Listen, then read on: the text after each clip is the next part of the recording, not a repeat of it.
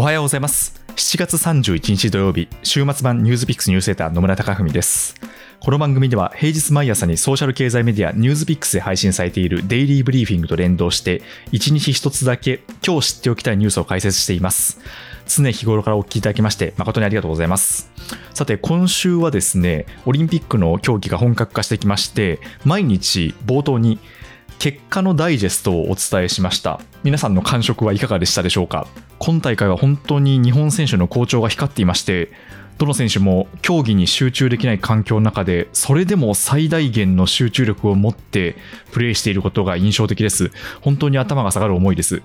後半戦もどのようなプレーが見られるか楽しみですね。さて今日は週末版といたしまして今週平日に配信されました5本のニュースを一挙まとめてお送りします。ぜひ休日のお供にお聞きいただければ嬉しいです。それではどうぞ。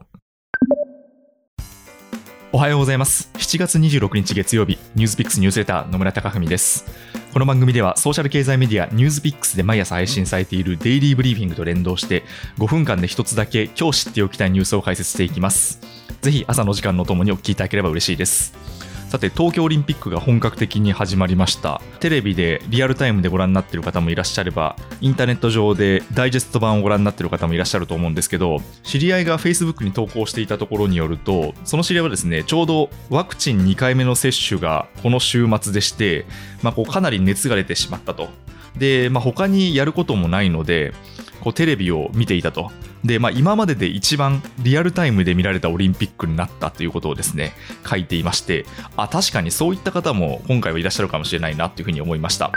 というわけでまずはですねここまでの日本のメダル獲得状況を振り返っていきます。日本はですねここまで金メダル5つ銀メダル1つを獲得する好発進となっています。まず開催2日目の7月24日から競技が本格的にスタートしましてメダル第1号になったのが柔道女子48キロ級の渡名喜風南選手です。ウクライナのビロディド選手を準決勝で破りまして決勝進出を果たしたんですが決勝では残り20秒で技ありを受けてしまいまして惜しくも銀メダルとなりました。で同日ですね柔道男子60キロ級の高藤直久選手が金メダルを獲得しました。これが今大会日本初の金メダルとなります。で高藤選手はリオオリンピックで金メダル候補と目されながら銅メダルという結果になったんですが今回雪辱を果たした形になります。ちなみに相手の台湾のですね楊優衣選手の顔がかっこいいということも SNS 上で話題になりました。で昨日25日はですね日本勢は4つの金メダルを獲得しました。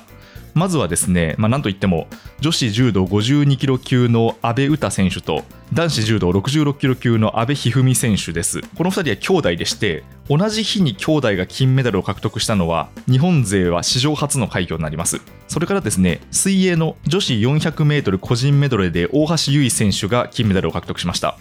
大橋選手は2番目の背泳ぎで先頭に立ちまして3番目の平泳ぎで差を大きく広げまして最後まで差を詰められることなく圧勝しました。さらにですね、スケートボード、今大会から競技に加わりました、スケートボード男子ストリートに出場した堀米雄斗選手が金メダルを獲得しました。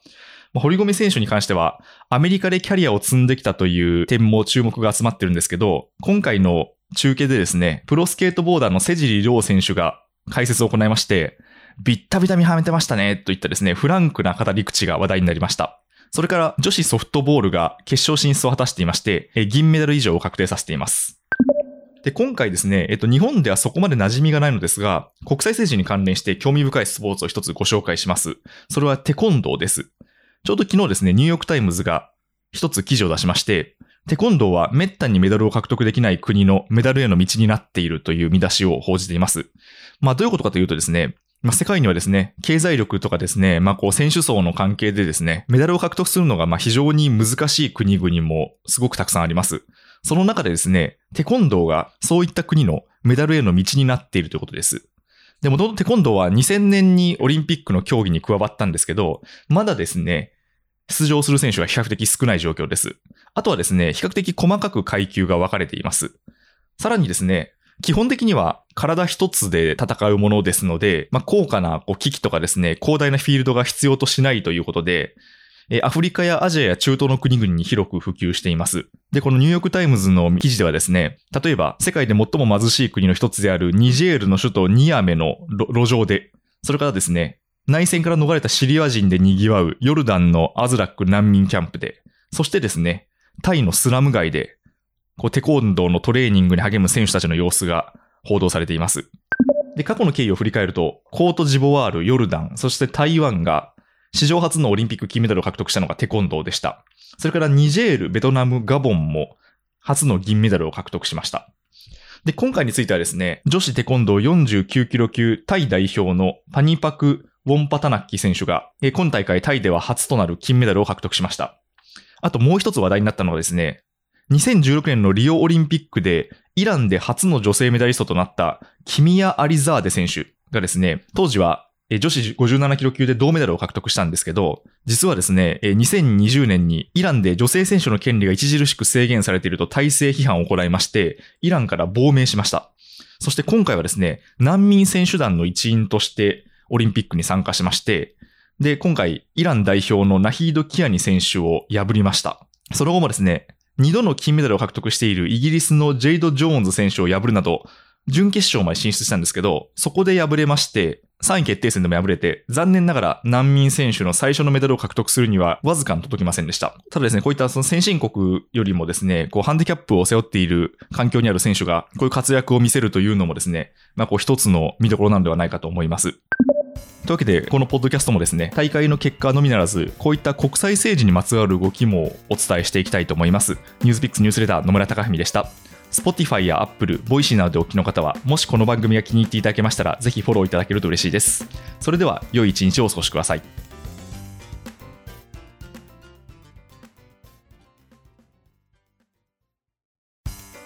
おはようございます。7月27日火曜日、ニュースピックスニュースレター野村貴文です。この番組ではソーシャル経済メディアニュースピックスで毎朝配信されているデイリーブリーフィングと連動して5分間で一つだけ今日知っておきたいニュースを解説していきます。ぜひ朝のお時間のお供にお付き合いいただければ嬉しいです。さて、最初は東京オリンピックに関するニュースなんですが、開催4日目となった昨日26日は、日本はメダルラッシュに沸きました。まず、スケートボード女子ストリートの西矢椛選手が日本史上最年少の13歳で金メダルを獲得しました。同じくスケートボード女子ストリートは中山風奈選手が銅メダルも獲得しています。それから柔道男子73キロ級では大野将平選手がオリンピック2連覇となりました。直後のインタビューでは極めて冷静にコメントをしていたんですがそれでも涙を流しながらといった様子が印象的でした。それからですねこれは中継をご覧になっていた方も多いかと思うんですが卓球混合ダブルス水谷隼選手と伊藤美誠選手が金メダルを獲得しました。ちなみに伊藤選手は本日からシングルスの試合が始まります。さらに初代表4人で挑んだ体操男子団体が銅メダルを獲得。それから女子柔道57キロ級の吉田司選手が銅メダルを獲得しました。さらにアーチェリーの男子団体も銅メダルを獲得しています。で非常にですねここまで印象的なのが日本人のアスリートの方々のですねメンタルの強さでして例えば卓球はですね、まあ、皆さんご覧になっていたかもしれませんが2セット先取されて、まあ、こう窮地に追い込まれながら逆転したという流れでした。それからですねアーチェリーもですね最後メダルに届くためには最後の1投でですねど真ん中に当てなきゃいけないという場面で矢を投じた武藤弘樹選手が見事10点を打ち抜きましてでそれで銅メダルを獲得したという経緯がありました。まあ、なんとなくですけど、日本人はここ一番に弱いといった固定観念のようなものがあるかもしれませんが、まあ、今回に関してはむしろここ一番での強さが光っています。まあ、こう非常に感服するばかりだなというふうに思いました。さて今日のニュースはですね少し毛色を変えましてアメリカの人口成長に関するニュースを取り上げていきます。アメリカはですね先進国の中では数少ない人口が伸びていた国の一つだったんですけど2020年7月までの1年間の人口全体の伸び率は0.35%ということで記録が残されている中で最低となりました。今年もの伸び率もほぼ横ばいになる見通しでアメリカの人口成長がほぼ止まったことになります。また5月にですねアメリカの疾病対策センターが最新の統計を公表しまして、昨年の1年間の出生数が約360万人。で、これがですね、前年と比べて4%減りました。で、これは6年連続の減少で、1979年以来、約40年ぶりの低水準となりました。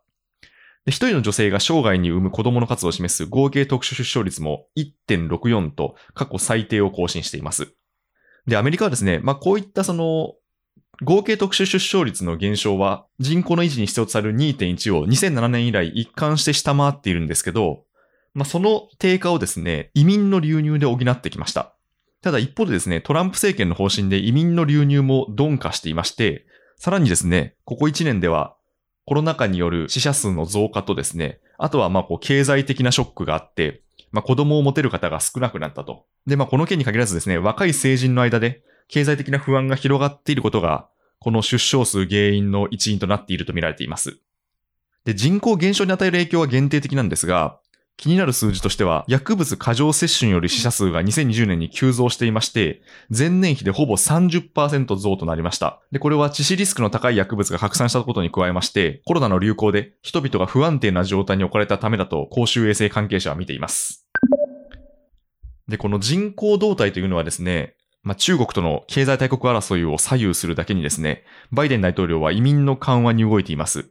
例えば、幼少期に親に連れられて不法入国したドリーマーと言われている子供たちがいるんですが、そういった子供たちに合法的に市民権を与えるという議論を議会に提出することを発表しています。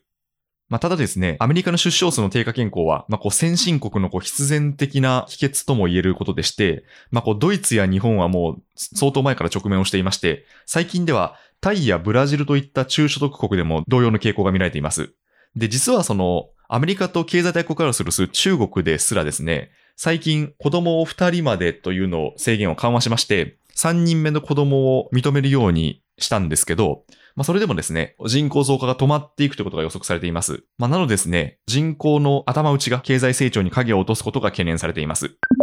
で、この人口というのはですね、かなり正確性が高い未来予測の一つだと言われていまして、まあ、国連によると、世界の人口は今世紀末までに初めて増加がストップすると見られています。そして、今世紀これから大きな人口増加が見られる地域はアフリカだけだと見られています。まあ、つまりですね、まあ、こう我々がここから数十年生きていく中でですね、かなり激しいこう人口動態の変化が見られるということで、まあ、この経済の組み替えですとか、まあ、あとはこう社会の組み替えといったものが不可避になる時代に突入していきます。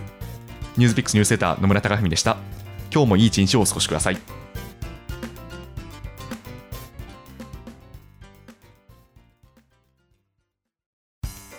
おはようございます。7月28日水曜日、ニュースピックスニュースレター野村貴文です。この番組ではソーシャル経済メディアニュースピックスで毎朝配信されているデイリーブリーフィングと連動して5分間で一つだけ今日知っておきたいニュースを解説していきます。ぜひ朝のお時間のお供にお付き合いいただければ嬉しいです。さて、開催5日目となりました昨日の東京オリンピックなんですが、女子ソフトボール代表が金メダルを獲得するなど、日本勢は金メダル2個、銀メダル1個、銅メダル1個を獲得する結果になりました。まず、柔道男子81キロ級では永瀬貴則選手が金メダルを獲得しました。前回のリオオリンピックでは銅メダルだったんですがその後怪我で1年以上試合に出られない期間があった中で復活優勝ということになります。それから今大会から新種目のサーフィンでは男子の五十嵐カノア選手が銀メダル。それから女子の都筑有夢路選手が銅メダルを獲得しています。さらにウエイトリフティング女子59キロ級では安藤美希子選手が銅メダルを獲得しています。なおテニスの女子シングルスでは金メダル候補とされていた世界ランク2位の大坂なおみ選手が敗退するといった番狂わせもありました。私はその女子ソフトボール日本代表の試合を観戦していたんですけどまあすごい試合だったなと思いまして点数がどんどん入っていくわけではないんですけど両チームともですね非常にこう守備が固くて凄まじい集中力を持って試合に臨んでいたことが印象的でした。で6回、日本がピンチの場面でショートの渥美選手がサードに山本選手が弾いたライナーをダイレクトキャッチしてそしてセカンドへ送球してダブルプレーをしたというですね、まあ、このスーパープレーが非常に印象的だったんですけど一方でアメリカもですね日本のホームラン性の当たりを2本防ぐなどですね素晴らしい戦いぶりを示していました。で、まあ、この点から見てもですねわずかにこの試合は日本に運があったなというふうに思いまして、まあ、それだけ決勝戦にふさわしい試合だったなというふうに思いました。今日からはソフトボールに続いて野球日本代表侍ジャパンの試合がスタートします。さて今日のニュースなんですが変異株デルタ株に関するニュースをお伝えします。6月15日のニュースピックスニュースレターでアメリカのマスク着用義務がなくなったことを取り上げたんですがその方針転換が行われました。アメリカの疾病対策センター CDC は昨日27日新型コロナウイルス対策のマスク着用をめぐる指針を変更しましてワクチン接種を完了した人も公共の環境ではマスクを着用することを推奨すると発表しました。その理由としましては、アメリカの一部の州ではワクチン接種率が止まっていまして、デルタ株への感染が各地で急増していることが挙げられます。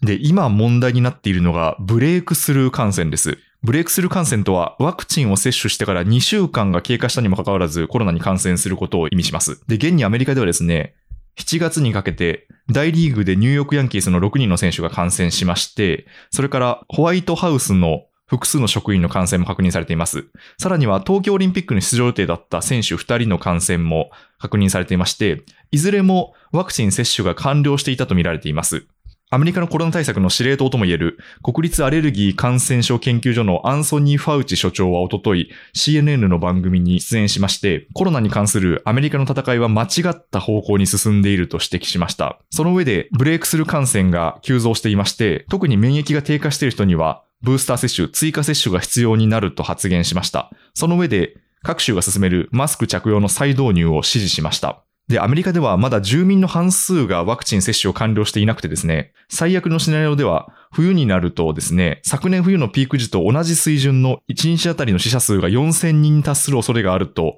ファウチ博士は指摘しました。で、現にですね、日本でもデルタ株が猛威を振るっていまして、東京都は昨日、都内で新たにですね、男女合わせて2848人の新規感染を確認したと発表しました。これはですね、1週間前の火曜日の倍以上となりまして、過去最多となりました。一方で指摘をされているのはですね、この新規感染者数は再び増加傾向にあるんですが、重症者数と死者数は抑えられているというファクトです。で、現にイスラエルがですね、去年の新型コロナウイルスの致死率が2、3%だったんですが、現在のワクチン接種完了者の致死率が0.3%まで低下しています。で、この数字がですね、季節性インフルエンザの致死率0.1%程度と大きな差はないと指摘する論者もいます。つまりですね、ワクチンを接種していれば、感染はするんですけど、重症化やですね、死亡するリスクは抑えられるというデータも一方であります。で、これに反応しているのがですね、特にイギリスでして、イギリスは7月19日にマスク着用とソーシャルディスタンスの維持などの規制を全面解除しました。で、現在ですね、1日あたり感染者数が5万人程度と、日本と比べて格段に多いんですけど、7月に入ってからの死者数はですね、50人以下にとどまっています。で、ジョンソン首相がですね、まあ、ワクチン接種が進んで、感染と死亡の関係を断ち切ることができた、コロナと共生する新たな方法を見つけなければならないと発言しています。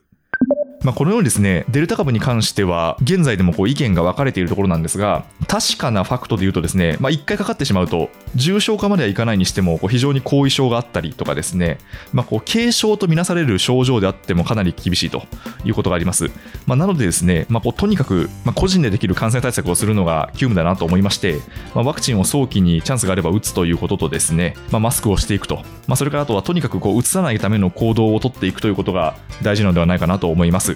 ニュースビックスニュースレター野村貴文でした。Spotify や Apple、Voicy などでお聞きの方は、もしこの番組が気に入っていただけましたら、ぜひフォローいただけると嬉しいです。それでは、良い一日をお過ごしください。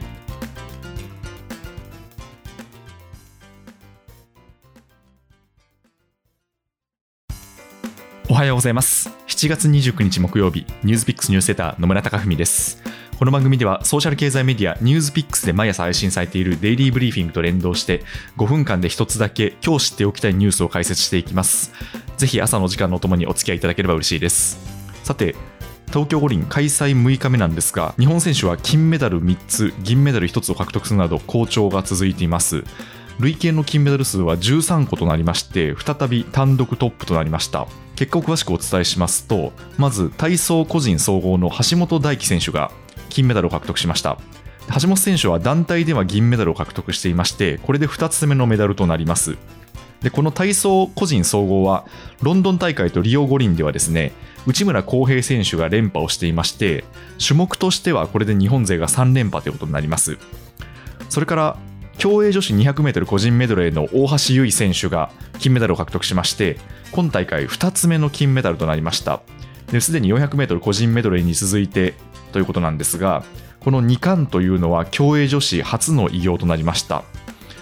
あとはですね柔道女子70キロ級ではオリンピック初出場で新井千鶴選手が金メダルを獲得しました。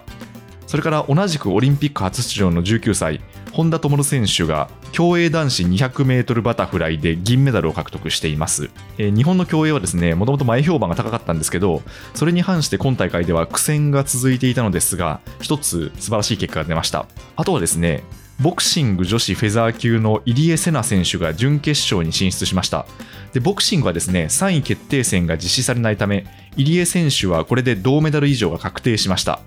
メダル獲得はボクシング女子では日本初の快挙になります。でまあちょっとお伝えしたいことが多すぎるんですがあとはですねサッカー日本代表がですねフランスに4対0で完勝をしまして A 組1位通過ベスト8でニュージーランドと対戦します。さらに野球の侍ジャパンですね。こちらもですねドミニカ共和国相手に初戦を行ったんですが9回まで2点ビハインドしていましてただですねその9回に怒涛の連打で3点を返してサヨナラ勝ちということで白星スタートとなりましたまあ、非常に勝負強さを表した格好になります。一方で、バドミントンの男子シングルスでは、世界ランク1位の桃田賢斗選手が世界ランク38位の韓国のホー・グアンヒ選手に敗れまして、一次リーグで敗退しました。これはですね、海外でも大波乱として伝えられています。本日からはゴルフがスタートしまして、新型コロナウイルスの感染から復帰した松山秀樹選手が出場します。さて今日のニュースは昨日に引き続きまして、新型コロナウイルスの感染拡大についてお伝えします。東京都は28日、都内で新型コロナウイルスの感染が確認された人が3177人だったと発表しました。これで2日連続で過去最多を更新しました。この3177人という数字は、1週間前の水曜日よりも1345人増加しています。それから昨日までの7日間平均は1954.7人で、前の週から150%を超えています。で、これもですね、第3波の1月11日を上回りまして、過去最多となっています。特に首都圏を中心に感染拡大が止まらない事態になっています。で、昨日はですね、オリンピックの大会組織委員会が、海外から来日した大会関係者やメディア関係者など合わせて16人が検査で陽性反応を示したと発表しました。これで関係者の感染者数の累計は169人となりました。で、東京都はすでにですね、緊急事態宣言下にあるのですが、まん延防止等重点措置が適用されている埼玉、千葉、神奈川の首都圏3県につきまして、政府は緊急事態宣言に切り替える方向で検討に入りました。早ければ明日30日にも正式決定する見込みです。それから大阪府もですね、新規感染者が2日連続で700人を超えていまして、この緊急事態宣言に切り替える方向で検討に入ったということです。で、その基準となるのがですね、病床の使用率が一つの基準となっていまして、ステージ4の目安とされているのが、使用率50%以上です。で、これに対してですね、埼玉県はすでに超えていまして51%、で、千葉県が46%、神奈川県が42%と、それぞれ目安に近づいています。で、海外の動きを見ると、昨日はアメリカでですね、デルタ株の感染が広がっているといったニュースを取り上げたんですけど、アメリカの Google は社員の出社再開の時期を従来の9月から10月中旬に延期すると明らかにしました。で、この出社にはですね、ワクチンの接種を条件にしています。で、もともと大半の社員が出社と在宅勤務を組み合わせるハイブリッドワークに移行する方針を示していたんですけど、変異株の拡大によって延期を余儀なくされたということです。えー、ただですね、まあ、今回に関しては、まあ、このようにそのオリンピックでのこう祝祭ムードと、一方でこう緊急事態宣言という矛盾する二つのメッセージが出ているということで、混乱している方々も多いのではないかと思います。で、菅首相がですね、昨日、記者会見でですね、現在は、その、首都高の車の制限とかですね、テレワークによって、皆さんの協力のおかげで人流は減少しているというふうに発言をしたんですけど、データを見ると、まあ、ほとんど人の出というのは減っていない。まあ、むしろその体感値でもですね、あの、こう、電車に乗っている方々は多くなっているのではないかなというふうに思いまして、まあ、こう野党からも批判の声が集まっています。で、まあ、こういう状況ではですね、まあ、こう昨日と同じメッセージにはなるんですが、まあ、こう一人一人がもう自衛するしかない状況でして、まあ、とにかくそのできる方はテレワークをする、それからチャンスがある方はすぐにワクチンを打つ、そして、まあ、できる限りですね、マスクをつけて自分自身もうつらないようにして、あとは人にうつさないようにするといったですね、まあ、こう一人一人のですね、取り組みが求められているなと思います。シンガポールではですね、We are so close っていうのが一つ合言葉になっていましてもうすぐここまで来ていると、まあ、つまりですねもう少しでこの状況というのは終わるということを、まあ、合言葉にこうシンガポールは頑張っていましてで、まあ、これはまあ日本にとっても言えることだと思うんですけどあと少し本当にあの気を引き締めてやっていければと思いますニュースピックスニュースレター野村貴文でした Spotify や Apple、Voicy などでお聞きの方は、もしこの番組が気に入っていただけましたら、ぜひフォローいただけると嬉しいです。それでは良い一日をお過ごしください。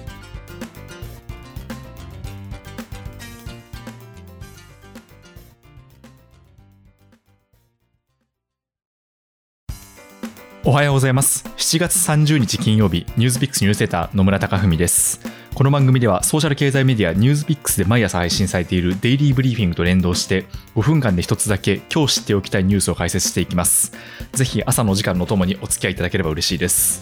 さて開催7日目となった昨日の東京オリンピックはまた新たな金メダリストが誕生しました。日本勢は金メダル2つを獲得しました。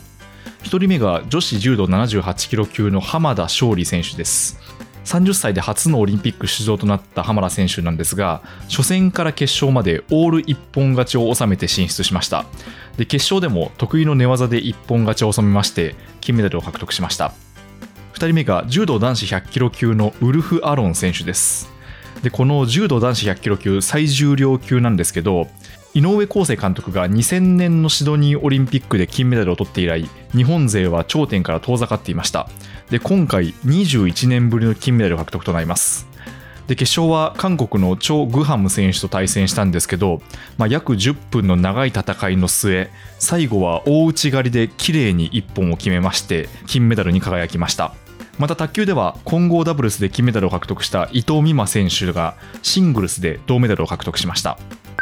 さて本日のニュースを取り上げたいと思うんですが、えー、少しお断りがありましてこのニュースピックスニュースレターは早朝に収録および編集をしているんですけど本日は私が出張の関係で朝の収録ができないということでこれ前日夜に収録をしています。なのでこの皆さんがお聞きになっている本日時点でもし何か重要ニュースが発生した場合ニュースピックスのトップにあるデイリーブリーフィングに掲載されているニュースは別のものに差し替えられる可能性もあります。その辺はご了承いただければと思います。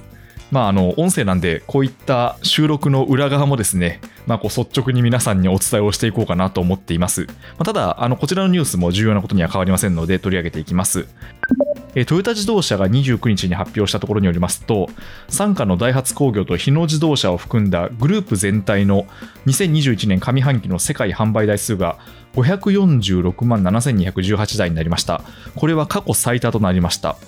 で、この数字はですね、前年同期比では31.3%増でして、コロナが流行する前の2019年の531万台も超えています。で、これはライバルのドイツのフォルクスワーゲンを上回りまして、2年連続の上半期世界首位が確実になっています。で、好調の要因としては、世界的な環境意識の高まりを受けまして、まずハイブリッド車を含む電動車の販売が好調だったということが挙げられています。それからエリアで言うとですね、特に北米や中国での販売が堅調でして、北米では SUV のハイランダーやセダンのカムリなどが人気です。それから中国ではですね、カローラ、そして高級ブランド車のレクサスなどが好調でした。国内ではですね、昨年にフルモデルチェンジをしたヤリス、それからハリアーといった車種が人気になっています。で、現在ですね、自動車業界は世界的な半導体不足に直面していまして、このニュースピックスニュースレターでも以前ですね、新車の生産ができずに、中古車の価格がアメリカで上がっていることを取り上げました。で、トヨタも現にですね、この半導体不足から、6月にはですね、東北地方の工場を最大8日間止めたほかですね、8月にも愛知県豊田市の高岡工場のラインを5日間止めることが予定されています。で、ただですね、この半導体不足に関しては、広報担当者によると、仕入れ先と協力し、部品の在庫状況などの確認作業を行うことで、生産への影響を限定的に留めることができていると強調しています。で、自動車業界はですね、コロナ後に復活の兆しを見せていまして、その他の国内メーカーも去年の同時期と比べると、鈴木が50%、マツダが27%、ホンダが25%、日産が21%販売が増加しまして、回復基調にあります。で、その中でも特に好調なのがトヨタでして、株価が年初来で約2割上昇しています。ただですね、まあ、こう、資格もありまして、先ほど述べた半導体不足に加えまして、コロナの再拡大で、東南アジアからの部品供給が滞っていることが挙げられています。で、例えばですね、タイの国内からの部品供給が停滞をしていまして、7月下旬には、タイの完成車工場3カ所で稼働が停止しました。それからベトナムからの部品の供給が滞ったことから、国内でもですね、1ラインの停止が予定されています。で、このコロナ後の経済というのは、一つ特徴としては、刑事経済というふうに言われていまして、アルファベットの K ですね。つまりですね、一旦パンデミックで業績が落ち込んでしまってどの企業も回復基調にあるんですけどそのまま K の字の右側のように右肩上がりに行くところもあれば失速してしまうところもあるというですねますますこう格差が広がっていくというふうに言われていますでこの自動車業界に関してもですねトヨタ自動車の強さが光っていまして他の国内メーカーとの差は開いていく一方です。でこれはですね、まあ、他の業種にも当てはまるところで、まあ、こう強いところがより生き残っていくという色彩が今後は鮮明になっていくと見られています。ニュースピックスニュースレーター野村貴文でした。Spotify や Apple、Voicy などでお聞きの方はもしこの番組が気に入っていただけましたらぜひフォローいただけると嬉しいです。それでは良い週末をお過ごしください。